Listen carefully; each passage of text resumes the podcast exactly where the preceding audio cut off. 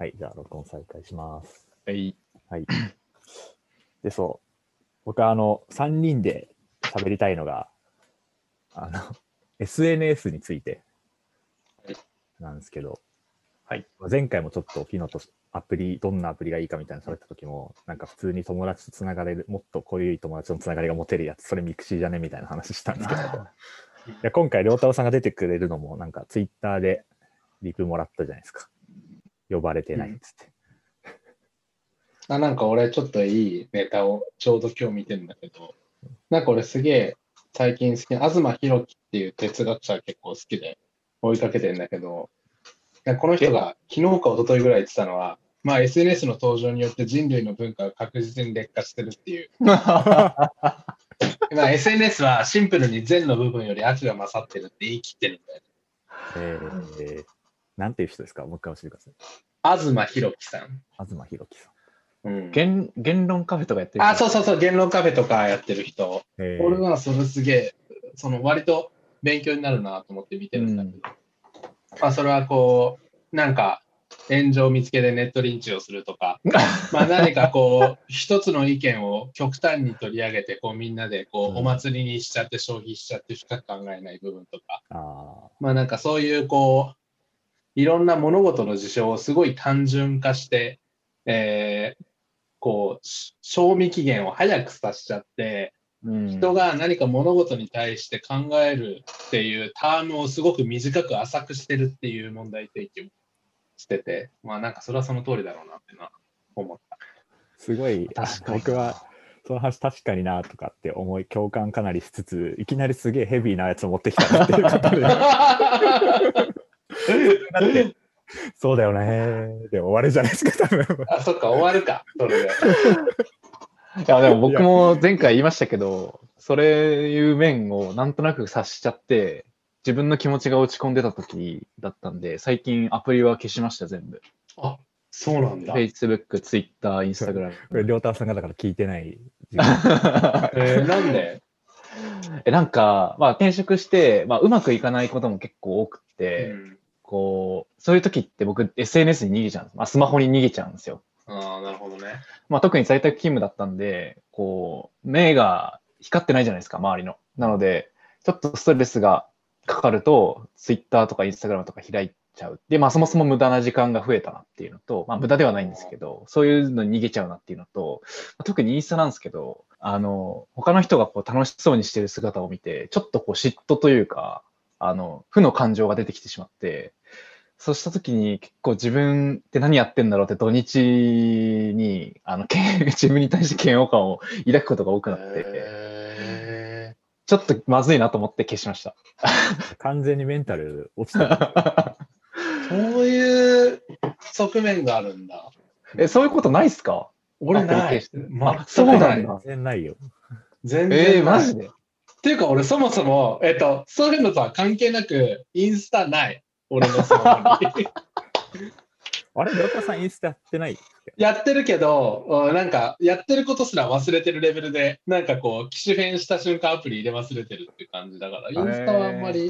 興味がないかな。良太郎さんなんか、あの、お子さんのために四つん這いになってる写真かなんかを見あ、それはツイッターでね。あ、ツイッターか、あれは。そう、あれはツイッター。良太さんはツイッター派なんですね。俺ツイッターは見てるかな。でもまあほとんどロム線だけどね。まあなんかそれさっきの話に通じたりするんだけど、こう、自分が何を考えて綴っても全て陳腐に見えちゃって、わざわざつぶやくこともねえなと思って消しちゃうみああー、たいすっな。ごい消しちゃうとやめちゃう。俺めちゃくちゃわかります。そう。わかるいや、めっちゃわかります、だからまあロロムってるっていう感じかな、基本的に。そうなんだよ。だから、なんか、あの、僕は多分、この3人の中で言う言うとですよ。この3人の中ではそこそこつぶやいてまあるやってるよね。うん。思うんですけど、実名で1000超えてるもんね。大したもんだよね。いやいや、うん。なんか、あれは、こうなんか、日々こう、ぶわっといろいろ浮かぶ中で、その9割9分が多分今言ったように、これ俺言ったところでな、みたいなとか、ちょっとなんか別に寒いしな、とかって考えていくうちに、何の尖りもない、丸みしかない言葉が生まれてきて、これはまあ、いいね、10件ぐらいは集まるだろうな、みたいな、こう手堅い感じで収めていくみたいな。なるほどね。でもそれやってて楽しくはないよね、やっぱり。楽しくはない。ですね。だからまあ楽しい。それで言うと、なんかそもそも SNS の楽しさとは何かみたいなのをちょっと今思っちゃいました。なんかね、意外な出会いとかがあって、まあ、それこそ結婚したりとか、なんか友達になったりとか、そういうのがあれば、やっててよかったなと思うけど、今のところそういうのないからね。いや、なんか普通にさ、こうネットサーフィンするののと同じ感じになってるじゃん。昔で言うネットサーフィンみたいなさ、うんもう情報、流れてくる情報を見て、あ、面白いニュース記事あったな。で、でなんかもはやシェアするわけでもないし、今はうん。うん、感じで。確かに今、鈴木くんの一番直近のツイッター見たけど、お気に入ってんなって。めっちゃお気に入ってんなって。この、こう男性が、えー不格好に子育てをして、あの、頑張って、あの、奥、妻に感謝みたいな、なんかそういう、お気に入ってるような、完全にね。こう、人前でツイート呼ばれるほど辛いもんないですね。確かにね。なんかお気に入っちゃうよね。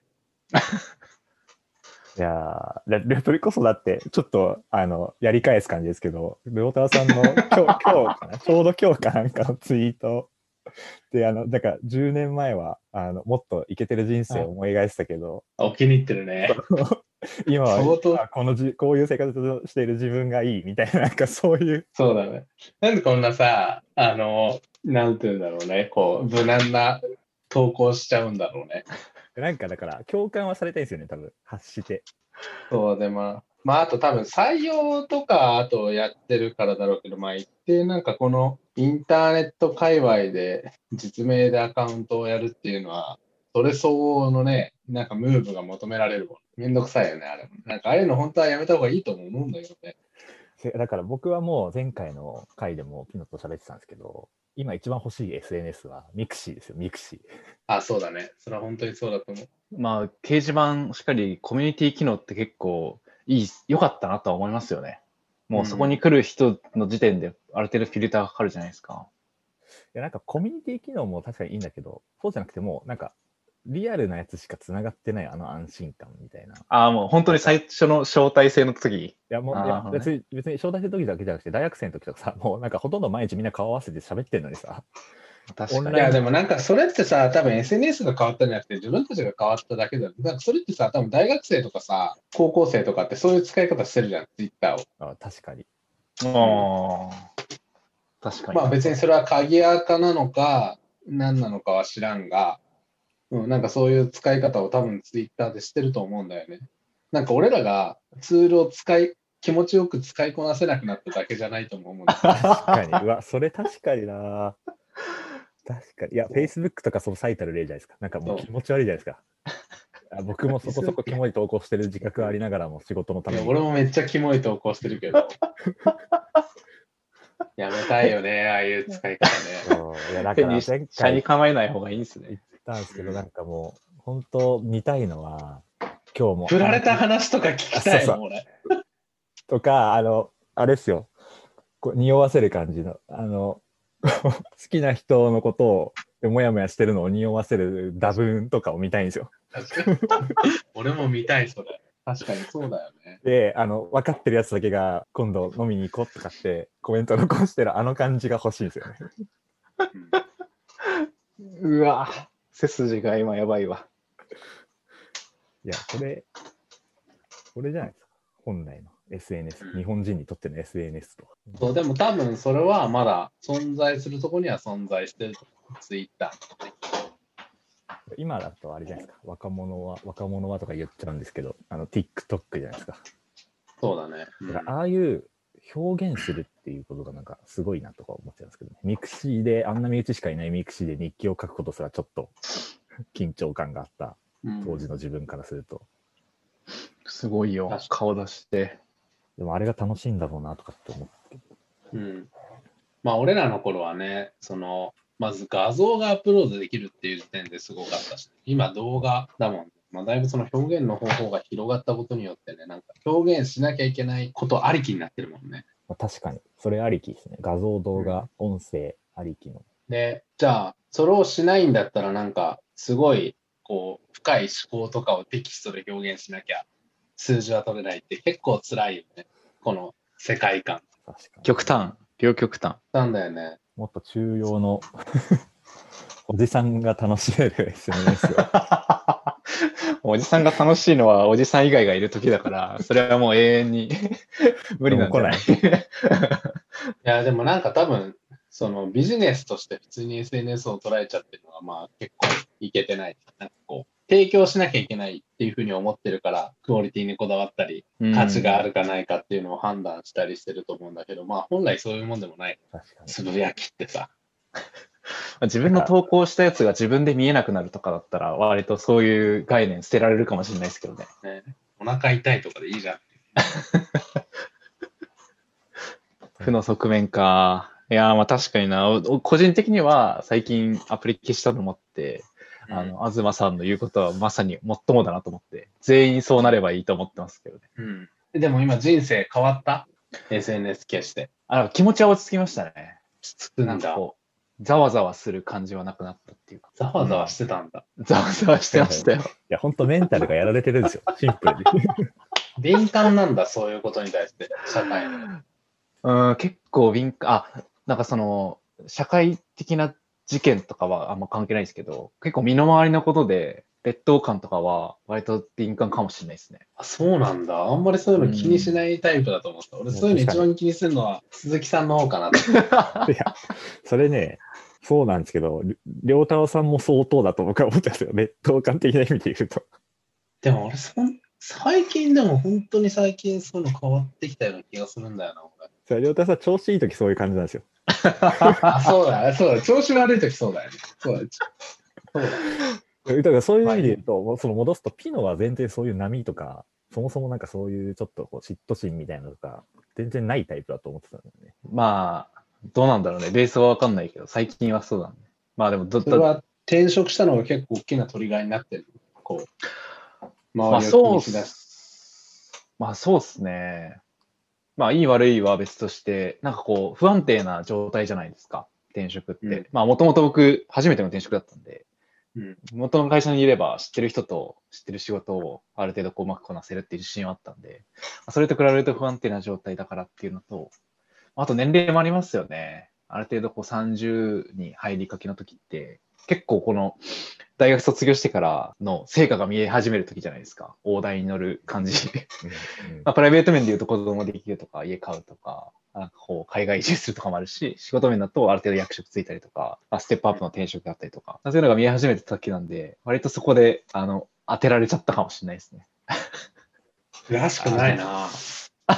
いやでも確かに今のは、言わんとしてることはちょっとこう、今のでわかる。まあ言いたいこともわかるよ、俺も。うん。転俺も調職、子悪い時そういうこと考えると。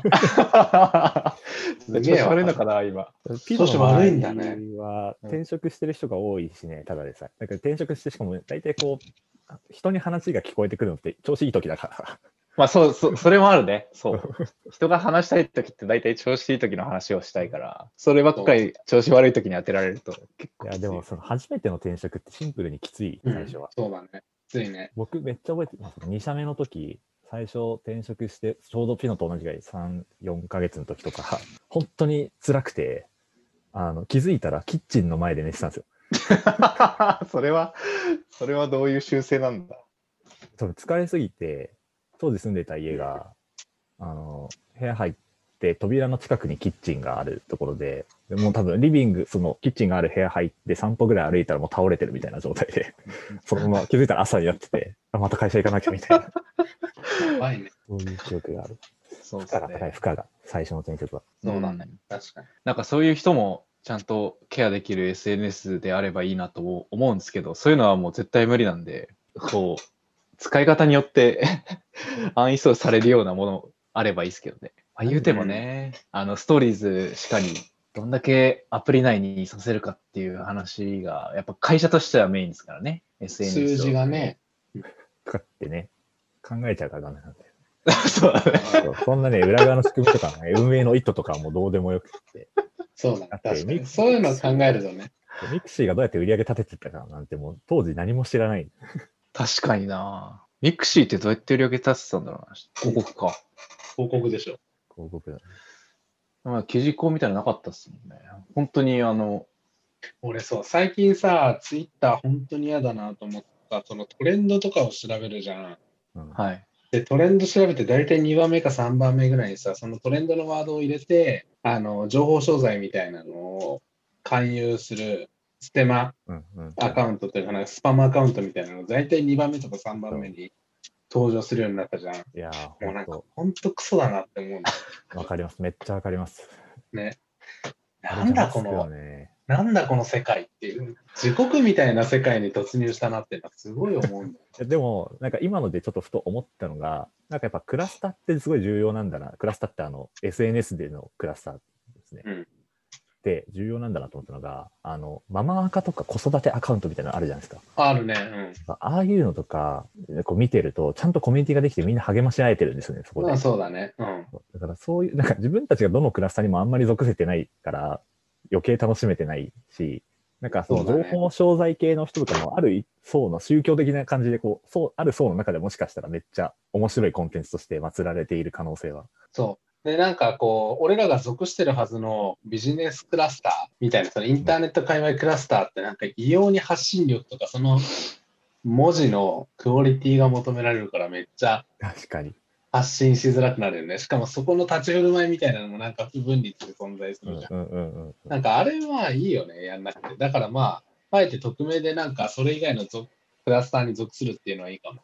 ああ、そうですね。そう、匿名でそう、それは本当にだ純粋な趣味のクラスターに属するとか、うん。なんか結構自分の本当の根っこの自分の快感を満たせるところでちゃんと活動するのがいいんでしょうね。うん、そうだからなんかちょうど会社の人で、その女性の人と話したことがあったんだけど、その推しがいて、舞台の俳優さんの。はい。その推しごとにアカウントを分けてる。この、この推しのアカウント、この推しのアカウントで、そこのコミュニティでつながって、うんまあなんか友達ができたり飲みに行ったり。あいや、SNS って本来そういうもんだよねっていう感じ本当そうです。それこそさっきピノが言ってたコミュニティですよね。そうなんか、なんか、なんかさ、この議論の結論が出てきたような気がするんだけどさ、SNS が悪いんじゃなくて、俺らが悪いんじゃないそれそう。いや、結構それ、パンチラインですよ。この なるほどね。SNS じゃない悪いのは。うんどどう使うかだよ。楽しめてない我々がいけてないっていう。そうだ。ああ、確かにな。なんか自分の使い方が主軸になってツールにケチつけ始めたら一番嫌な大人っぽいもんな。今すごい、それになってたら。今すごい思ったのが、なんか、我々の周りでも特に大学の時の知り合いとかで、あんまりネット関連でもないようなレガシー系の企業に勤めてる人とかうんで、もはや SNS どこにも登場しないとか、まあせいぜいインスタでハッピーな生活を普通になんか綴ってるみたいな人って結構いるじゃないですか。うん。多分幸せじゃないですか。まあいろいろ悩みを持絶対って幸せだもんね。なんかマイルドヤンキーが幸福度高いみたいなのとすごい似てるなと思ってて、我々は下手にこう、うん IT、ウェブをかじっているせいで、そうだね。それはあるかもね。うん厳しい戦いを 強いられている。ちょっと匿名アカウント作ろっかな。作ってもいいんじゃない？特にアカウント それ、作った上であのフォロワー数とか考えない方がいいです。そうだよね。もう見えなくしてほしいわ。自尊心をなくしてほしい。ツイートを投稿する画面だけのアプリとか欲しいわ。もう。気 気が向いたらツイ引き出してるだけそで。れいいね。それいいかもしんない。ツイートするってだけを。なるほどね。まあでもそれ溜まったら見たくなっちゃうんだよね。多分ね職業柄。そうだからそうね。自分のタイムラインを整理するっていうのがあるんだろうな。なんか別に見なきゃいいのに見ちゃってるんだよな。きっとちょっと次回までぐらいに、あの、使い方を見直すっていうね。やり直す。いや、いや、まあ、いちょっと俺はでも今見ちゃったから俺ね見、見直さないと思うんだよな。この話 しても結局、あそう。俺が一番可能性高いか。離れてるからね。多分まあでね。も俺、俺裏垢あるけどね。俺、ゲーム垢はある。あ、そうなんですか？それゲーム別に分かれてるんじゃなくて、あゲーム垢はある、普通に。ゲーム垢で、そこで普通になんか、まあ言いたいことは言ってる感じはするけど。うん、え交流とかもこう本当あより交流はあるよ。よ、普通に。えー普、通にマジ爆死した時ふざけんなみたいな感じで、ふざけんなよみたいな感じでやるし、なんか、有名人にクソリプを送ることも時々ある。そこそこだから楽しくやってると思う。ああ、それはいいな。ちゃんとストレス発散ですね、確かに。それは。でなんかさすがにモラルに反することはしてないと思うけど、うんうんうんまあ遊べる範囲のやつですそうね、遊べる範囲でやる。いやそういうのが逆にでもないんだよな。多分趣味、趣味とか。うん、そうだね。まあ、だからゲームは尊いんだよな。なるほど。戻ってきた。うんゲーム、そうか。ゲームの価値をなんかすごい感じる。ゲーム尊い。なんかすごい、それはこう、リアルバーチャルとかじゃなくて、まあそのリアルバーチャル、両方ミックスしたもう一人の自分みたいな、容易になれるからね。ゲーム空間の中では。っていうのはすげえいいと思うけど。ピノもなんか辛いことあるんだったら、これはマジであの、フォートナイトとかやればいいと思う。フォートナイトえっと、きゅまあ、辞めたタイミングぐらいでやってました、うん一時期。でも、なんかちょっとこう、忙しくなってや離れちゃったんですけど、やっぱやった方がいいですか？いや、フォートナイトとかマインクラフトとかって今なんかもう一つのこうゲームジャンルとして活立確立してたメタバースって言ってこうオンラインの中でもう一人の自分に本当になれる。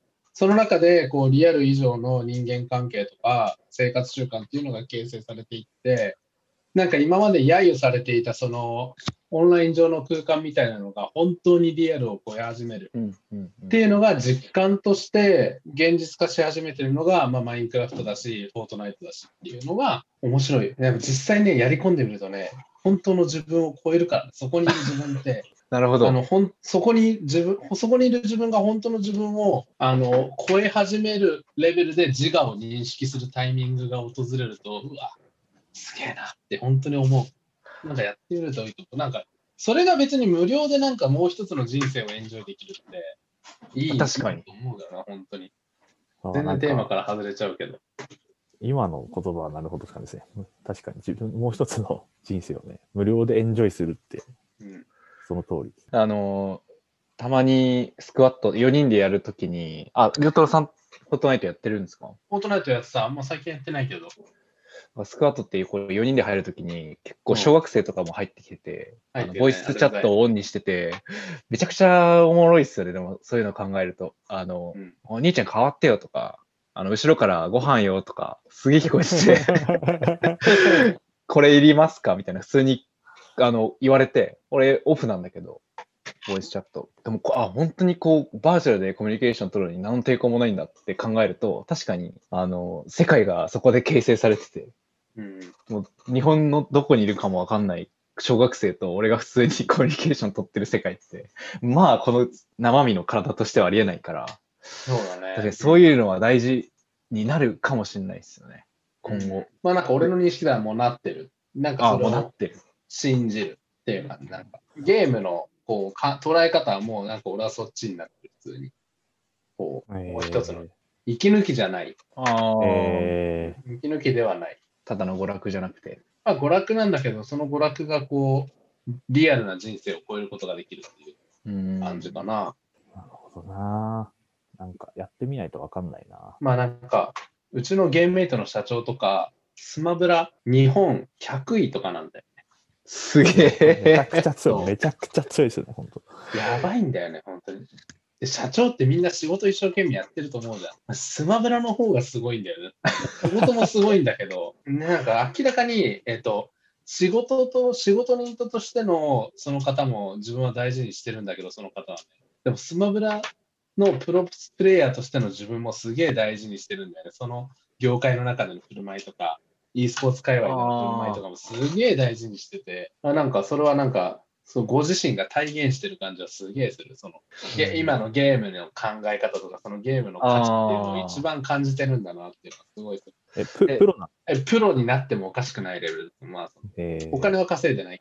定義上はね。うんちょっと話変わっちゃいますけど、そのスマブラってもうかなりワールドワイドで、あの、うん e スポーツになるぐらいのこう規模のゲームで、まあ日本って結構強めだと思うんですけど、うん、100位ってプロになれるレベルなんですか？多分ね、100だとギリギリなれるとかじゃないのかな。そんなに稼げる人ではないと思う。多分そのはい稼げる、ご飯が食べれるっていうのは本当に50とか30とか、あそのぐらいのところからだと思う。まあ、あとは YouTube とか使ってストリーマーとして活躍するっていうあ道もそうだよね。うんそうそう詳しいね。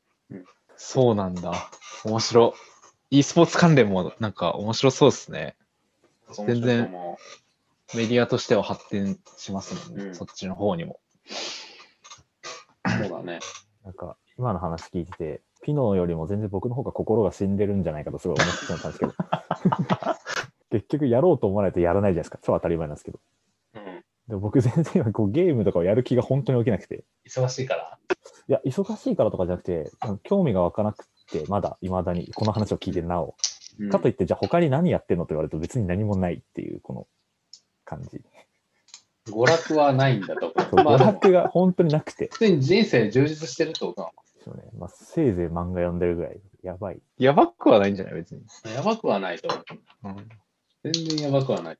焦ることではないとは思うけど。でもなんかこれだけ熱く語れるのは俺ゲームしかないから、やっぱりもうそれだけなんだ。広告とか俺興味ないんだよ。広告何が楽しいの？逆に。僕は、まあ、きっかけは、あ、代理店にいたんで、あれなんですけど、きっかけはなんかもうただ単になんかよくある就活生の CM が好きとか、なんかかっこいい CM 作りたいみたいな感じだったんですけど、たまたま入ったのがウェブ広告の会社だったんで、アドテクが結構ハマりましたね。うんあの、わかりやすい、あの、プログラミングというかエンジニアリングが、あわかりやすいっていうのは、パソコンとかインターネットって言われると、こう何も知識がない人からすると縁遠いじゃないですか。でも、アドテクって割と目に見えて自分の知識が活かせるっていうか、自分で使えるプログラミングみたいな、一番近しいプログラミングみたいな感じがして、すごく技術的に興味があって、ハマりましたね。なので、純粋に広告が好きかというと、まあそうでもなくて、アドテクの方が好きですね。全然違う話違う話になっちゃう。全然話あなっちゃったけど。そうだよね。話ガンガン変わるもん。居酒屋トーク。あ、ちょっと多分、次回また、りょうと二人で撮るときに話すんですけど、2020年買ってよかったものあります？よかったもの？最後に無理やりひねり出すこの話題。いいや、これでもね、個人的に俺常にいんだよ、ね、それはね、俺もね、思ったんだよね。結構ね、聞いてみたかった。あの、我々はなんとなく予測が立っちゃうけど、良太郎さんとか全然わからないしな。なんだろうな買ってよかったものお金払ってよかったものでもいいですよ。確かに。めっちゃありそうだけどな、良太郎さん。いや、そんなにあるかななんか最近買ったものになっちゃうんだよね。俺割とメルカリとかすげえ使ってるんだよね。売っちゃうんだよね。買ってもすぐ。あこれ。これ。あ、いいっすよ。いいこれネタにないる。い感じこれ高高い、これ。このスタンドと安いタブレットを、何それ。ベここがベッドなの？俺の。あ、え？それめっちゃいい。それめっちゃいいで、。ベッドで、これスタンドで、これタブレット。で、こうやって寝てんの、いつも。これね、ちょっと、ちゃんと説明聞いてくれてる人がいると信じて説明をすると、今何があったかというと、なんて言ったらいいんだろう。あの、スタンドなんかこう、じ自立式の、自立式のスマホスタンドに10インチのタブレットをつけて、固定して、そこでこう、YouTube とか、あの、ネットフリとかを見ながら、スマホで Twitter を見て、眠りに落ちるっていうのが、いや、今言ってたそう。聞いてる人向けに言うと、そのスタンドが結構でかいんですよね。あの。ベッドの横に置いてあって、ぐいっと首が曲がって、寝っ転がった状態でこう見える。あの最高のマルチエンターテインメントみたいな。え、今のめっちゃいいな。めっちゃいい。いや、なんか、それで映画とか YouTube 見るだったらわかるんですけど、手ではちゃんとスマホを見てるんですね。Twitter 見てたり、あのゲームで スタミナを消費してたりするんだよね。ああ、なるほど。そういそううなんか使い方もあるのか。一つのコンテンツを消費してるだけだと最近時間がもったいないなってすごい感じることがあって、こう常に二つぐらいやってないとさ、気持ち悪いじゃん。なんか一つは脳死で何かをやってて、一つはちょっと楽しむみたいな。わかるわすごいね。え、嘘？全然。わかるわかる。いや、だから、えっとどっちかに集中してんちゃんと、その、映画をちゃんと見たいときは、ただスタミナ消費してるだけで、ゲームで、ゲームですごい難しいステージをクリアしたいときとかは、一回見た映画とか、実はあんまり興味ない YouTube とかを見るみたいなので、楽しんでる。わかる。いや、全然わかんない。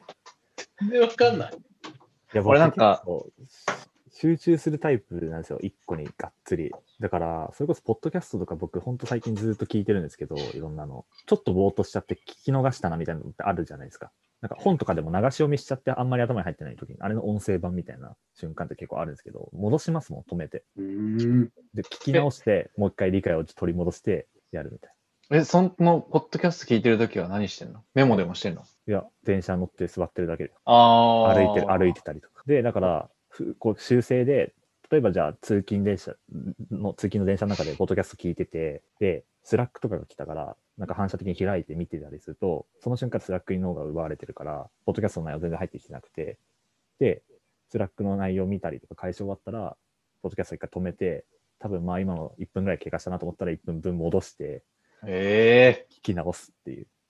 え一個ずつちゃんと真摯に向き合ってんだ。いや、多分単純にあの脳がよ弱いのかな。なんか全部そう、動画とかもそう。なんかちょっとでもぼーっとしたなと思ったらすぐ戻す。ああちゃ。んと消費してんだね、コンテンツをね。なんかながらができないんですよね。もうすべてながらなんだよね。僕、ラジオが好きで、そのポッドキャストを含めて結構音声コンテンツ好きなんですけど、うんなんかラジオだけ聞くと、なんか手持ち無沙汰になっちゃうんですよ。さっきの映画見てるときにツイッター見たいとか、なんかそういう感じで、だから聞きたいラジオとかポッドキャストがあると、家事を率先的にやるんですよ。皿洗いしたりとか。逆にこう、二人に聞きたいことは、なんで音声コンテンツにこう、YouTube じゃないんだ。なんで音声コンテンツやろうと思ったの？あまず僕、その、なんで音声が好きかって言ったら、これさっきの話と矛盾するんですけど、ながらで聞けるからなんですよ。そうそう、だから矛盾してんなと思って。そう。いやでもそのなななながらの概念が多分違くて、僕移動しながらとか歩きながら、特に歩いてるとき、歩いてるときって、僕スマホのながら歩き絶対しないんですよ。スマホ見ながらの歩き、危ないから単純に。うんけど、その時何もスマホもいじんないとなると、なんか思考することしかないじゃないですか。考え事するしかないじゃないですか。でもなんかそれって別にあんまりなんか発展性もないんで、なんかインプットしてなと思うと音声がめちゃくちゃちょうどいいって。普段からあのウェブメディアとか見るのすごい好きなんで、それの音声版っていう感覚でずっとしインプットしていて。で、まあブログとか書いたりするのと同じ感覚で、音声だったらなんか自分たちでできそうだなって思ったから普通にやりたいね。動画はなんか情報量多いし、編集大変だし、それこそ、陽太郎さんが一番最初に言ってた、ちょっと軽いそう状態でやるみたいなのが、む無理じゃないですか、普通に。そうだね。気合いるもんな。実際やってみてどうなのその音声コンテンツ。これで何個目ぐらい？これで12個目とか。あ、でも本当だったらもう20個ぐらい多分撮ってる気がする。でもなんか20回ちゃんと心折れてない時点で何かこうあるんだろうね。続けたい気持ちみたいなの。いや、でも、でも3ヶ月ぐらい空けてますけどね。でも、それで言うと楽しいよね、普通に喋ってる。うん、楽しい、楽しい。楽しいしなる、ほど。あの、数十、数百ぐらいつくのはびっくりしましたけどね。寮のツイッターの知り合いがメインでしょうけど、こんあ聞いてくれるんだっていうのはびっくりしなましたね。るほどね。なんかいろいろ楽しいけど、さっきの SNS の話と同じで、ちょっとだから、なんかアウトプットしたい欲があるんですよ。なるほどね。まあ、そのアウトプットしたい力はすごいわかるけど。それの、なんか、なの、アウトプットしたい欲あるくせに、ヘビーなのはやりたくないから、手軽で、別にヘビーのやればいいと思うけどね。なんかその人なりの気づきはあるはずだからね。動画とかですか？いやいやいや、そのなんか政治とか語ればいいんだああ、そういうことですか。そう内容でヘビーにってことですよね。そうそう、ジェンダーとか。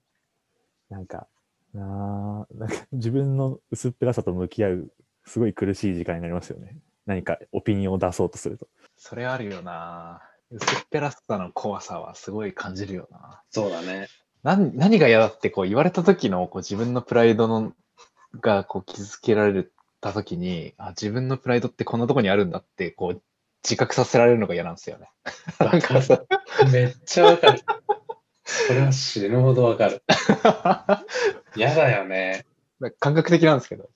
なんかさ、金もらってるから、まあ指摘されることも受け入れなきゃなと思うけど、趣味とかでなんかさ、指摘されてイラッとするのすげえエネルギーもったいねえなって感じする。もうすごくそこんなとこにプライドあったんだ自分のみたいね、その感情が生まれて消化するまでのエネルギーマジだるいもん。な。めちゃくちゃだるいっすね。それはわかるわ。すげえわかる。いや、だから多分感性が相当鈍ってるの別にそういうの良かったじゃん。 mixi とかでキモいと言われても自分は表現するのであるっていうふうにさ、思ってたじゃん。い思ってた。や、なんか相当コンサバになって感性に鈍ってるんだろうね。いや、今の、今のピノのに俺死ぬほど共感してるところがすげえ、あ、やっぱ老化してんだと思う。そうなんか、今のもちょっとわかんなかった。あ、そう。わかんなかった。あんまり、なんか別にないな。いや、その、キモいとか言われたら嫌ですけど、うん。別になんかそこに自分のプライドがあるのかとかいうへこみ方は別にしない。いや、俺はわかる。すげえ、そこに、そうかえっと、言われて、すっげえイラッと聞きながらも、大人に振る舞わないとなって、ちょっと一回深呼吸をして、うん、ちゃんと振る舞うっていう、あの一連の動作にすごく消耗してる自分が嫌だみたいなのあるよ。いやーなん、なんなんでしょうね、この感情は。それはめっちゃわかるよ。まあなんか SNS の話に戻ってきたとか。だから多分 SNS 使えないんだよね。いやそれで言うと、ちょっとだから置かれてる環境が微妙に違うのかもなと思ったのが、どっちかっていうと多分僕は、こんな僕でも何かを発すると応援してくれる人の方が多分まだ多いんですよね。うん。これがもっと多分、もっともっとフォロワーが増えたりとか、もっと僕がなんか尖った意見とか出そうとすると、きっと敵の方が増えるんでしょうけど、うん。まだ僕のこのぬるい感じだと全然応援してくれる人の方が多いから、あんまりだから、なんか意外と否定批判されることが少ないかもしれない。なんかそれはどっちなの？その、えっと、本気で応援する、応援されるようなことを心の底から思ってて、それを発信するのが苦じゃないんだったら別に SNS 合ってるような気がするけど、俺が本気で心の中で思ってることってあんまり人に応援されるような類じゃないような気がするから、そうなると SNS って疲れるんだろうな。ああ、まあそれは確かにな。あ そうか、それ、確かにそうですね。あの、本当にめっちゃ根っこの部分で発したら、応援する人別にいなさそう。そ うなんかすごい悲しい話になっちゃうけど。いや、まあでも応援はしてるんでしょ？絶対。コメントするって結構ルールよ。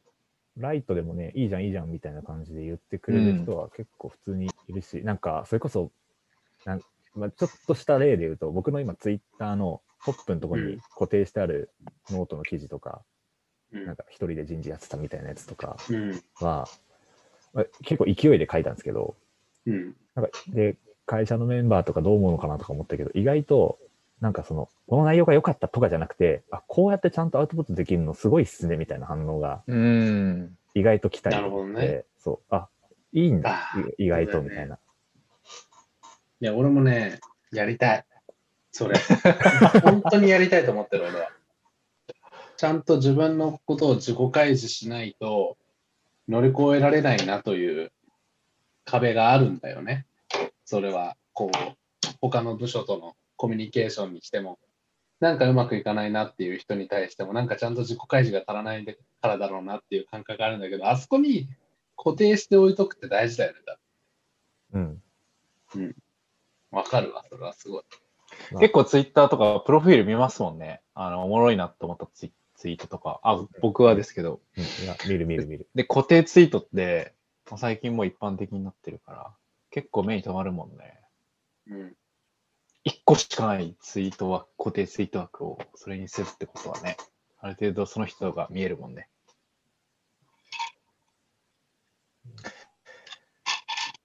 いや、でも、良太郎さんと、さっき共感してくれたような人たちは、あ僕とか良太郎さんは結構し心のダメージを覚悟してやるべきだと思いますけどね。そうだね。それかもう完全にリアクションを見ないで、うんあの、一人だけこう定めで、例えば量、例えば僕だったら量で、こうポジティブな意見を言ってくれる人だけの意見を聞くとか、うん そういう感じでやんないと僕は結構続けられない気がしますね。そう途中で心が折れる。まあ、続けるっていうのはそそうね。なんかとりあえずエイヤで1個ぐらい出すのは別にいけんじゃん。なんかいろいろ最後の最後で繋がったな、ゲームと SNS。そうだね。まあ時間の使い方しっかりね。したら、そろそろいい時間が。確かにもう大丈夫12時じゃん。良太郎さん、言い残したことはないですか？いや、特にない。あるかなないです。なんか、なんか、また、ゲスト会は普通に楽しいんで、あの、良太郎さんに限らずやっていきたいなと思うんですけど、良太郎さんがもう一回出るきっかけを作りたいですよね。例えば、ああなんだろう、500回、500視聴を超えたらもう一回出てもらうとか、じゃあそんな感じで。300とかでいいよ。300、うん。300。あとはその、そうだな。全然知らない人を2人がお迎えして、こう、ちゃんと話を聞くみたいなのもあってもいいんじゃない？ツイッターで募集とかしてさ。いいっすねい。やーいい。我々の 場を回すスキルのなさをグダグダに露呈する回として誰か生贄になってもらうう。ーん。楽しそう。あでなんか3人、まあ、りょうたろさんだったからかもしれないですけど、楽だったから、すごく。そんなには、そうだね。話さなくてもいいタイミングがある。ちなみに、あれですけどね、僕が喋ってる時に2人ともマイクミュートにしてお酒飲み始めた時はマジでちょっと 何してんねんと思いましたけど、いやいやいやいやいや。いや、りょうはちゃんとさ、こう、尺取って喋ってくれるからさ、それは、なんか、安心安心感があるわ。安心感あった。じゃあ、では、また、良太郎さん、もう一回呼ぶんで、はい、ぜひぜひお願いします。やっぱ楽しいな。これが何話分になってるかわかんないんでね。また、あそれはの、量のお心次第な。お心次第。一全部見逃さないで聞いてもらえると、編集含めて聞いてもらえると。うんさすがに自分が出てるやつは聞いて変なこと言ってないからチェックするわ。だからフィあ、俺一個言うの忘れてた。まだ収録してる？し してます、してますよ。なんですか、なんですしてる？フィードチャットってなんでフィードチャットにしたの？か。そんなにそれに思い入れあるんだ。いや、これ、ありますよ。